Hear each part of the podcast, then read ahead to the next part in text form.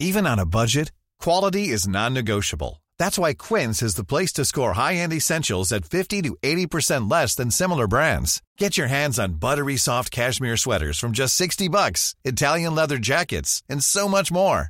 And the best part about Quince, they exclusively partner with factories committed to safe, ethical, and responsible manufacturing. Elevate your style without the elevated price tag with Quince. Go to quince.com slash upgrade for free shipping and 365-day returns.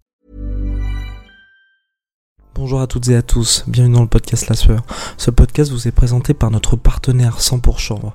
Sur toute la boutique 100pourchanvre.com, vous avez droit à 25% de réduction avec le code La Sueur 25 100 pour chanvre propose des produits de qualité à base de chanvre bio ou naturel, sans pesticides ni OGM. 100 pour chanvre sont des produits pour faire du sport, calmer les douleurs, bien manger, se détendre, bien dormir.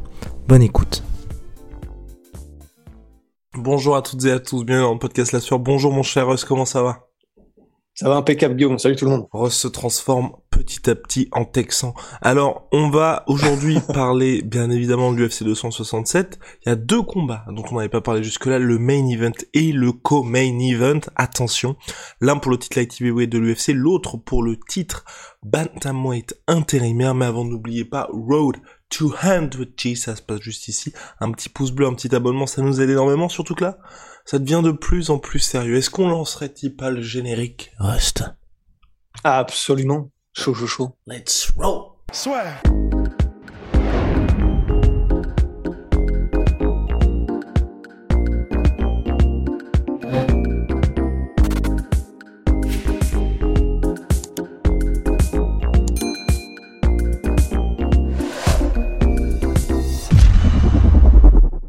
Cory Sandagon contre Petr Yan. Cory Sandagon a dit que c'était pour lui le combat entre les deux meilleurs bantamweight actuels. Il a dit bon, ça paraît peut-être un peu couillu pour un mec qui a perdu contre Aljamain Sterling et par une décision partagée face à TJ Dillashaw, mais qu'en pense Rust? Ben en soi, en fait, c'est c'est dans le mix quoi, parce que c'est vrai qu'étant donné qu'il s'est fait soumettre par Aljamain Sterling, malgré le fait qu'ils disent que c'est parce qu'il était dans un très mauvais jour, etc ça se joue, ça se jouerait entre les trois, quoi. Donc euh, c'est effectivement c'est c'est un c'est un peu couillu et c'est c'est pour faire les gros titres, mais en soi, euh, qui est sûr, c'est que oui oui c'est vrai que là celui qui gagnera ce combat-là entre Petrian et et Corey Sandhagen, pour la plupart des fans, en tout cas j'ai l'impression, ce sera le roi légitime dans le sens où euh, même si Corey Sandhagen dit que c'est une contre-performance qui a causé sa défaite contre Aljamain Sterling plutôt que Aljamain lui-même qui aurait brillé ce soir-là, bah, c'est clair que vu le niveau qu'ont démontré les deux sur leurs dernières apparitions, c'est vraiment ce qui se fait de mieux dans la catégorie. Donc euh, une fois qu'Aljamain sera remis, ça va vraiment faire un espèce de, de, triel euh, en tête qui va être vraiment vraiment intéressant à regarder.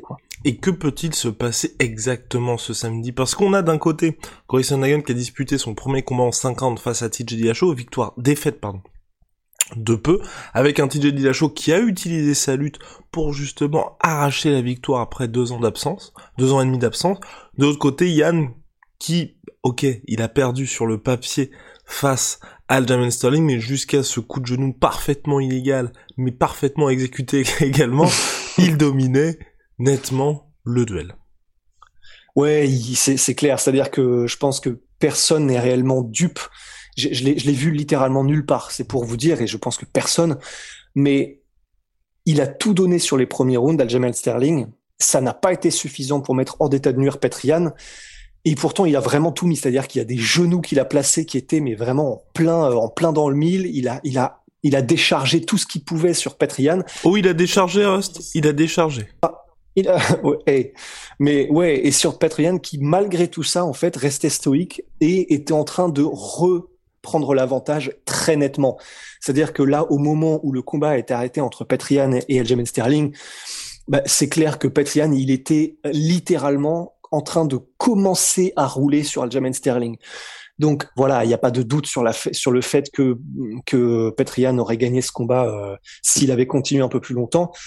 Mais c'est pour ça, c'est pour ça que, au-delà du fait que ce combat va être un des plus beaux combats, je pense, de toute la carte, Petrian Corisonhagen, moi, c'est juste techniquement en fait, c'est celui que j'attends le plus. C'est-à-dire que il y a Hamzat qui revient, c'est-à-dire que bien sûr il y a Islam Makhachev, il y a le, combat dans light heavyweight pour le titre, mais en réalité personnellement, du point de vue de à quel point est-ce qu'on va se régaler, moi c'est celui-là que j'attends le plus sans aucun doute quoi.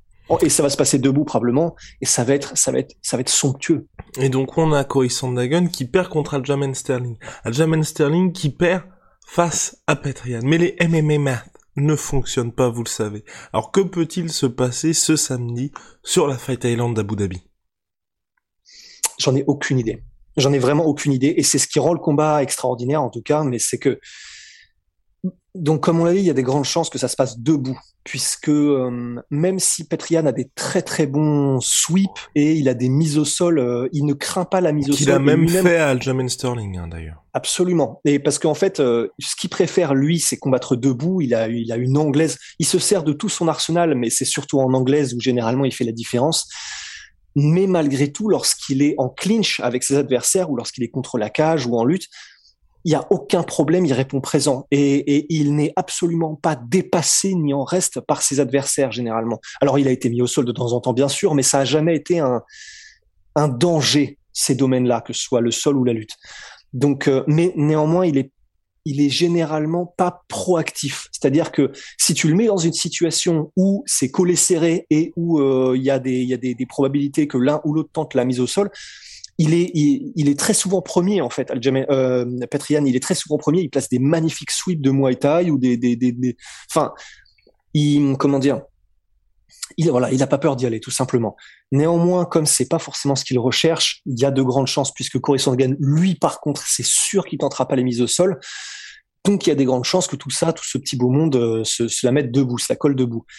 Et debout, je n'ai aucune idée de là où ça peut aller. Les deux ont un style assez différent, beaucoup de changements de garde, euh, une emphase pour Patrian un peu plus sur l'anglaise et euh, Sandhagen euh, très complet finalement parce que enfin lui c'est c'est un des combattants que je préfère que je préfère regarder parce que sur un même enchaînement, il est capable de mettre absolument tout et avec des angles incroyables, avec des déplacements incroyables au cœur, au cœur même de la séquence qu'il est en train de faire. Enfin, c'est c'est de la créativité, même s'il y a évidemment énormément de drill euh, au bout de tout ça.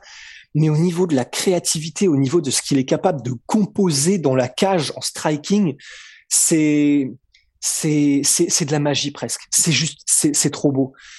Donc il y a effectivement Corey Sorgan qui arrive avec cette créativité incroyable, avec ce fait qu'il est très difficilement prévisible. Et à côté de ça, tu as littéralement le dévastateur, quoi. C'est-à-dire, euh, il a des combinaisons qui sont relativement connues, c'est-à-dire qu'il est il, ne brille pas par sa créativité forcément et son originalité en striking Patrian, mais c'est ça qui fait qu'il est magnifique à, regarder combattre aussi, c'est que ce qu'il fait, ce sont des basiques, mais il le fait tellement bien. Ses shifts en avançant en anglaise et euh, pour couvrir la distance plus vite et où il touche avec une précision et euh, comment dire une vitesse absolument, mais c'est terrifiant. Il y a peu de combattants jusqu'à aujourd'hui qui ont euh, qui ont été capables de comment dire de résister à Patrian une fois qu'il est lancé, qu'il a chopé le rythme et qu'il est euh, sur la marche avant. Et c'est, enfin voilà, je, j'ai aucune idée de ce qui va se passer, tout simplement. Oh, wow, wow, wow, wow, wow. Et eh ben moi, je sais exactement ce qui va se passer, Rust. Je n'en sais rien. Je n'en, non, je n'en sais rien non plus. C'est toute la beauté, je trouve, de ce combat-là. Il y a néanmoins une chose, moi, qui me, qui m'inquiète un tout petit peu, on va dire.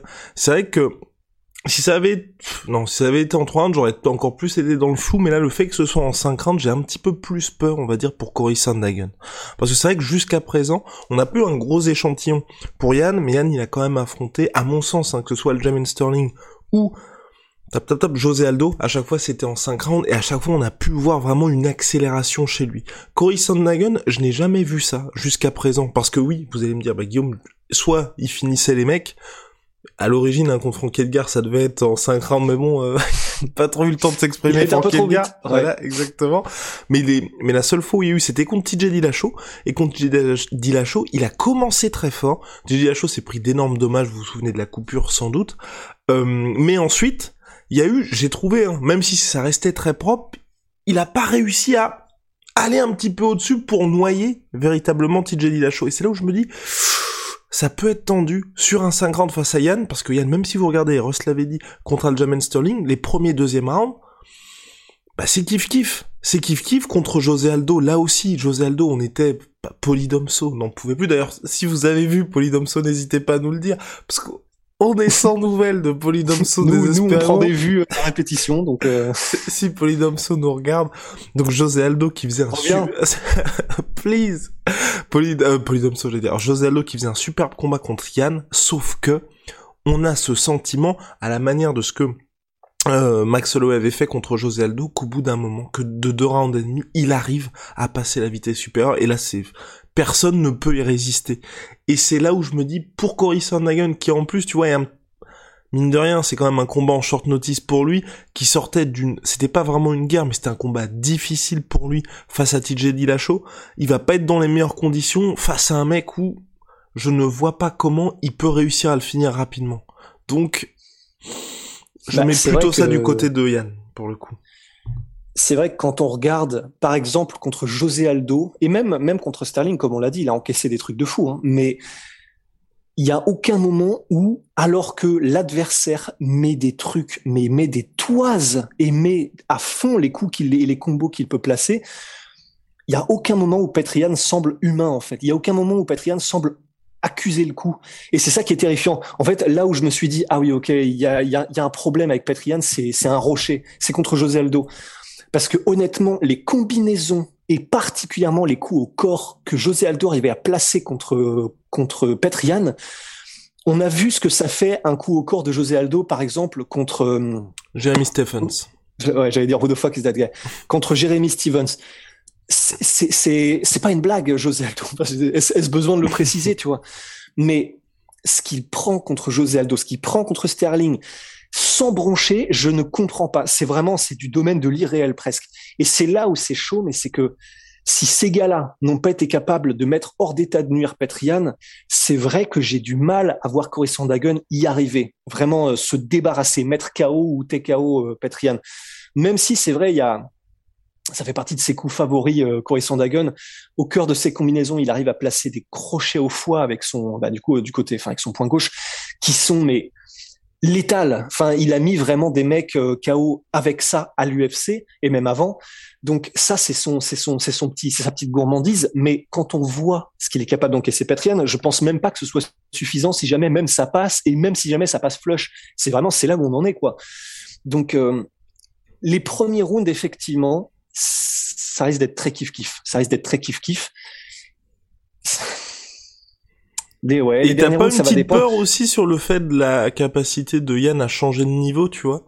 Parce que, mine de rien, Cory Sandhagen, il y a eu, euh, le, il s'est pris le sac à dos Sterling. Ensuite, il a un petit peu retenu la leçon. Quand il y a eu TJ Dillashaw, il savait qu'il y avait quand même ce risque de changement de niveau de la part de TJ Dillashaw. Et plutôt que de se dire, tu vois, enfin, plutôt que de se dire, enfin, sa stratégie, c'est surtout ne jamais aller au sol, quitte à ce qu'il y ait de longs moments où il y ait des moments de contrôle pour TJ Dillashaw, même s'il causait pas de dommages ou quoi que ce soit. Moi, j'ai peur que tu vois, après ce combat-là, qu'il ait perdu, et que tu peux quand même te dire, à mon avis, dans son corner aussi, bon, il faut qu'on adopte une nouvelle stratégie parce qu'ok, on finit pas au sol, mais il y a des moments où on laisse le contrôle et donc forcément on va perdre le round.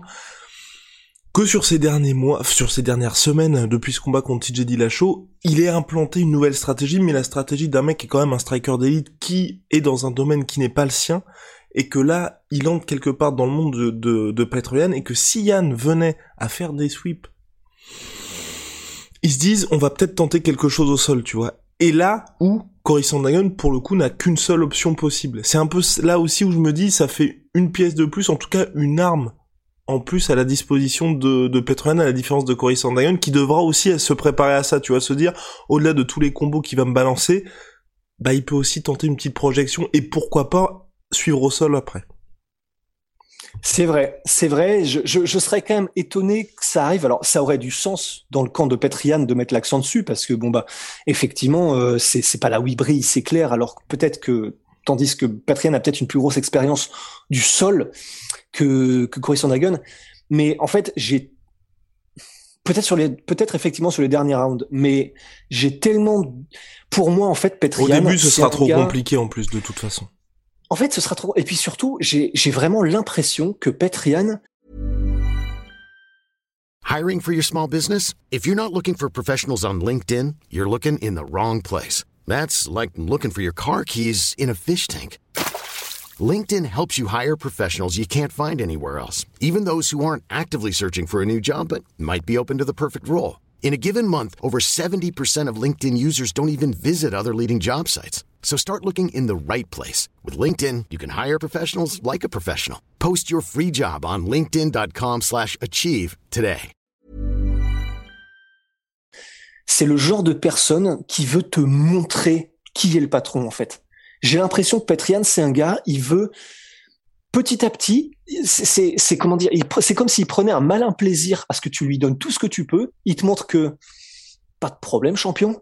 Et après, il revient et lui te roule dessus. J'ai l'impression que c'est ce qu'il, un peu comme Kamaru Ousmane, tu vois. Quand Kamaru disait, moi, je veux pas forcément mettre les gens KO. Ce que je veux, c'est qu'il ait plus, qu'il n'ait plus jamais envie de remettre les pieds dans la cage avec moi. J'ai vraiment cette impression avec Petrian. Donc, en fait, je le vois pas. C'est-à-dire que je pense que c'est possible s'il le voulait mettre euh, un peu à la Blakovic dans les derniers rounds, particulièrement au sol Corisson Dagon pour travailler dessus et s'assurer la victoire et pourquoi pas le soumettre. Mais je le vois pas en fait, parce que personnellement, ce que je vois, c'est qu'il va vouloir faire comme avec tout le monde, comme d'habitude, juste te poinçonner pour que tu plus jamais envie de remettre les pieds dans l'octogone avec la terreur, quoi. Oh là là là là là là. Je pense, hein, vraiment, je pense. Je, je le sens comme ça, en tout cas, Petrian. Pronostic. C'est chaud. Ah, non, celui-là.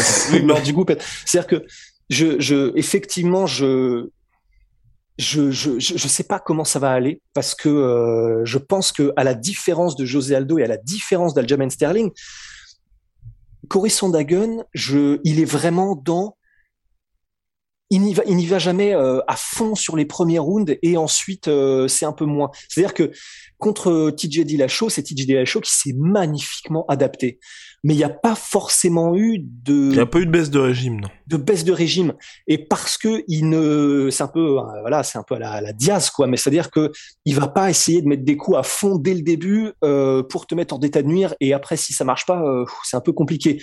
Par exemple, ce qui est cas d'Aldo, tu vois, Aldo. Bah, ça a été toute sa carrière comme ça. Mais les premiers rounds, il va essayer vraiment de te faire le plus mal possible et de te sortir de là généralement, du coup, il gagnait les trois quatre premiers rounds. Et après, par contre, euh, il y avait un petit peu moins de, de cardio, un petit peu moins d'essence dans le réservoir. Et il se, faisait, il se faisait généralement un petit peu euh, remonter, généralement légèrement, mais quand même, sur les derniers rounds. Corey Sandhagen, lui, il est constant parce que c'est son style que de d'y aller un petit peu, un petit peu, un petit peu, de temps en temps, un peu à la Nicky Holsken pour ceux qui sont fans de kickboxing, kickboxing, de temps en temps, sur une petite combinaison, ah, il va aller chercher un énorme coup, un énorme low kick ou un énorme liver shot, un truc comme ça.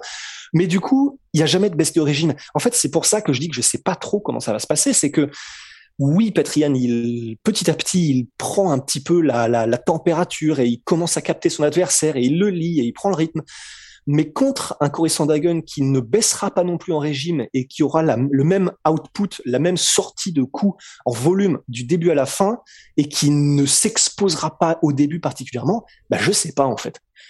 Donc j'ai envie de mettre Petrian quand même parce que je sais pas pourquoi, mais il donne cette impression de calibre champion un peu plus que Cory et qui fait peut-être plus mal aussi, je pense. Il y aura peut-être un petit peu de ça. Il, marquera plus, je pense, Cory Sandhagen.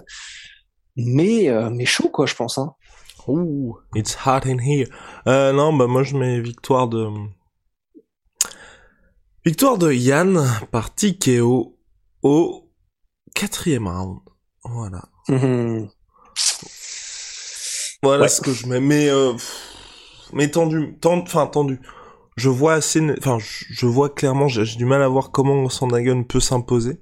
Là la question c'est juste est-ce que ça va aller jusqu'à la décision ou pas, tout simplement. Voilà, je pense que c'est tout pour ce main event. Ouais, je pense. Bon, et le main event? Allez, allez, un petit peu le main event. Donc Glover Teixeira contre Jan Blakovic. C'est terrible, vraiment le fait que qu'ils aient mis Jerry Prochaska en remplaçant, ça me je, je ne souhaite qu'une blessure des deux hommes. Enfin, même si euh, j'adore les deux, hein, mais, mais, je veux dire vraiment, ça, ça m'intéresse pas trop. J'ai, j'ai l'impression qu'on est dans un fight night, tu vois que c'est bizarre de se dire là, là clairement les deux mecs s'affrontent pour le titre light heavyweight de l'UFC. Bah, c'est ça le problème, c'est que Déjà, un, effectivement, il y a le problème Jerry Prochaska, c'est-à-dire que là, clairement, c'est lui qui a toute la hype entre les deux combattants. Alors évidemment, on adore Blakovic et on adore Teixeira, mais la hype, le côté euh, inconnu que tout le monde veut voir, futur champion, le mec démonte tout le monde. En plus, il a le, avec style, tu vois, il a, il a, il a cette, euh, ce caractère particulier, cette personnalité incroyable. Donc, c'est clair que les, celui que les gens ont envie de voir, c'est Jiri. Et c'est ça qui, effectivement, est hyper dommageable au main event. C'est vrai que c'est dur, quoi, pour eux parce que ben ce sera un beau combat. Probablement que les deux vont livrer ces deux énormes vétérans. Enfin, c'est vraiment ce genre de combat où les deux sont tellement, tellement, ils ont tellement tout connu tous les deux et ils, sont tellement bons dans ce qu'ils font. Ils se connaissent tellement en tant que combattants. Ils sont tellement complets. Il y a tout ce qu'il faut pour que ce soit vraiment un le festival de, du mieux que l'on puisse dont on puisse rêver en termes de combat libre de MMA. Mais effectivement, comme il n'y a pas cette hype, comme il n'y a pas ce côté, euh, ben, il y a un Jiri, il y a deux euh, John Jones qui est parti. Enfin, il y a un petit peu ce côté entre guillemets par défaut ou alors euh, temporaire pour les champions qui, même si on adore Blakovic, moi j'adore Blakovic, enfin je me régale juste de le voir dans les MBD, de le voir s'exprimer, de le voir kiffer être champion, je me régale juste parce que je kiffe le gars. Mais c'est vrai que, bon, même si euh, il est devenu champion sans aucun doute et en marquant le coup contre Reyes. il y a eu ce côté, bon bah il s'est fait battre plusieurs fois euh, contre pas mal de personnes dans sa catégorie, qui fait que forcément on, on, se dit bon bah voilà il y a, y a, y a quelqu'un qui va trouver la solution, il y a quelqu'un qui va euh, qui va comment dire qui va arriver, qui va réussir à le battre et peut-être Jiri et machin. Mais effectivement tout ça fait que on est un petit peu moins hypé par le main event même si ça va être probablement un super combat. Donc c'est dur, c'est vrai que c'est dur. Ça va être un super combat, donc pour eux ça va être un super combat. Je j'ai quelques doutes là-dessus, notamment dû au fait que Teixeira, tu vois, lors de ses derniers combats, ok, il y a cette série de victoires qui est impressionnante, mais c'est vrai le combat contre Thiago Santos, moi, m'a fait vraiment redescendre. Parce que mine de rien, Teixeira, il y a les combats où il a perdu contre Gustafsson, enfin quand on parle de crème de la crème, Gustafsson et John Jones bien évidemment, contre Thiago Santos, donc c'était le retour de Thiago Santos après son opération au genou. Honnêtement, on en avait parlé je crois dans l'après-combat, je mets plus cette victoire de Teixeira sur le fait que Thiago Santos ait trop cherché le chaos et trop fait n'importe quoi dès qu'il le touchait, que sur une victoire de Teixeira. Et Blakovic, il a la puissance de Thiago Santos, l'opportunisme aussi de Thiago Santos, mais il a pas ce côté complètement chien fou qui fait que de temps en temps il peut gâcher ces opportunités-là.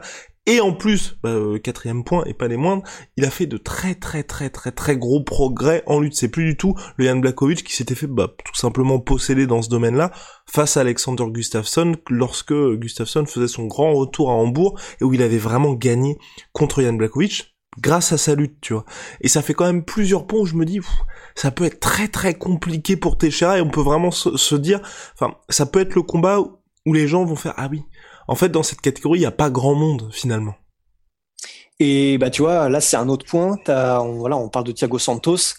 C'est pour que les gens, en fait, si jamais il y a des gens qui, qui, sont pas trop fans de sport et qui débarquent, pour qu'ils comprennent pourquoi est-ce qu'on n'est pas forcément hypé, bah typiquement parce que il y a un gars qui s'appelle Thiago Santos qui a Mikao Blakovic et qui a presque Mikao Teixeira et l'a mis tellement dans le mal, c'est juste qu'il a fait n'importe quoi et donc qui s'est fait euh, qui s'est fait remonter puis soumettre, il me semble.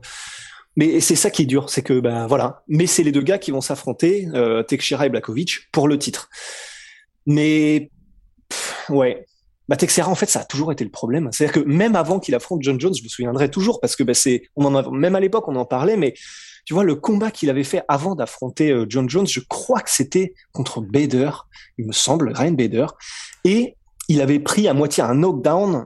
Et, on, et en fait, ça avait fait, ça avait fait redescendre tout le monde en mode, ah merde.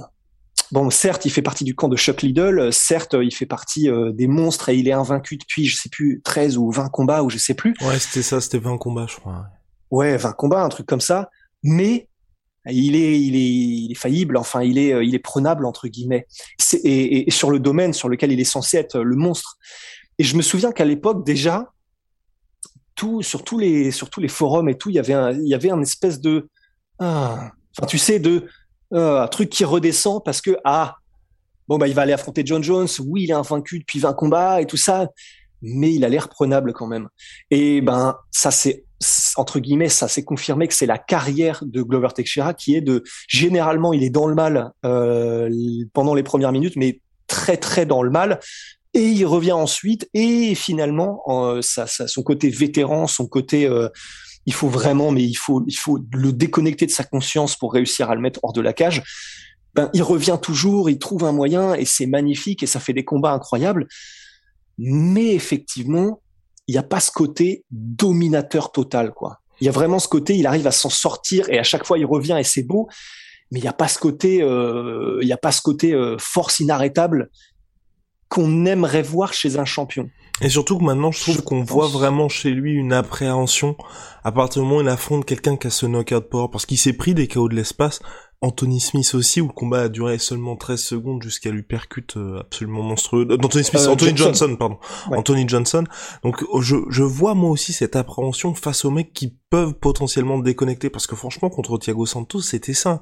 Si on voyait Thiago Santos qui était là, qui cherchait le chaos, et dès qu'il essaie, enfin, il sonnait, il y a eu deux fois, je, sais même pas s'il y a eu des knockdowns, mais en tout cas il a été salement sonné, Glover Teixeira à deux reprises, et à partir du moment où il était sonné, Thiago Santos voyait rouge, et était en mode bon bah ça y est, là je vais le mettre KO, il se faisait prendre, et puis ensuite c'est des Teixeira qui inversait la tendance. Là vraiment, je pense qu'il y aura même pas, tu vois, le temps pour Glover Teixeira d'inverser la tendance en fait. Bah et puis surtout, si jamais Blakovic arrive à trouver l'ouverture et à placer un knockdown, en revanche, à la différence, tu vois, des Ayon là-bas, à la différence des Thiago Santos, bah, comme il a pas ce côté chien fou, une fois qu'il t'a mis au sol et qu'il t'a sonné Blakovic, alors il sera très prudent parce qu'il est champion probablement, mais déjà il gagne le round dans ces cas-là, si ce n'est plus parce qu'il peut très bien aussi te maintenir en grand and pound et faire très mal et il fera pas les erreurs de Thiago Santos euh, qui ont fait que le Teixeira inverse la tendance. Enfin, je ne pense pas. Donc effectivement, moi c'est ce qui fait que de toute façon je vais je mets le je, mon pronostic ce sera sur Yann Blakovic. Alors bien sûr, il, il peut euh, Glover Teixeira évidemment, c'est-à-dire qu'il n'est pas là pour rien et il peut soumettre Yann Blakovic largement. Il a ce qu'il faut aussi pour le mettre KO. Il a les points extrêmement lourds, Glover Teixeira. Néanmoins, c'est vrai que j'ai un peu plus cette impression de solidité avec Yann Blakovic et cette impression de euh, il peut gérer le combat et, rester dominant sur les cinq rounds s'il le faut, sans trop prendre de risques s'il le faut aussi. Mais je ne pense pas que Glover Teixeira aura entre guillemets ce qu'il faut pour euh, mettre en danger Blakovic suffisamment. Et on peut se tromper largement parce que voilà, il, a tout ce qu'il faut comme on l'a dit, mais je le sens pas perso. Je suis entièrement d'accord avec toi et pour le coup, Yann Blakovic c'est quelqu'un qui apprend de ses erreurs et là plus que jamais on a un exemple d'énormément de combattants qui vont vous dire ah bah allez, là je me suis pris un chaos, ça n'arrivera plus. Yann Blakovic, il s'est pris un chaos face à Thiago Santos par ce qu'il avait beaucoup trop rushé et depuis il a dit ce combat m'a vraiment changé parce que maintenant je sais ce qu'il faut faire. Je ne dois pas me jeter à corps perdu sur mon adversaire.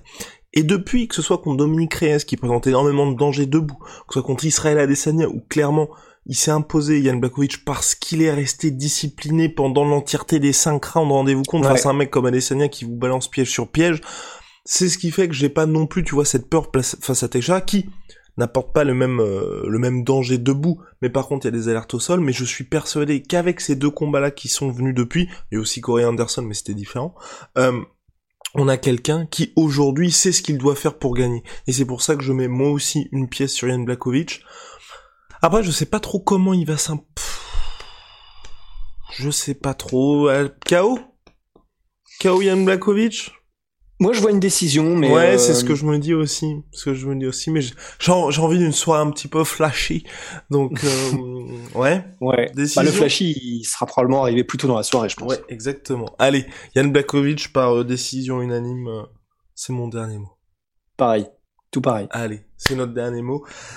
Affaire à suivre en tout cas, c'est à partir de samedi 20h. Et oui, ça y est, horaire qui est euh, propice à nous, euh, à nous francophones, enfin francophones, non, euh, français, parce que francophone, shout out au Québec. Allez, shout out aussi à my big protein. Yes, sir. On truc pour cent sur tous mes protéines avec le code la sueur. Venom, sponsor de l'UFC, sponsor de la sueur. On se trouve très vite pour de nouvelles aventures Big Rusty. Si, si vous avez vu Polyamso, n'hésitez pas à lui dire que ses amis l'attendent. Allez. si, ya.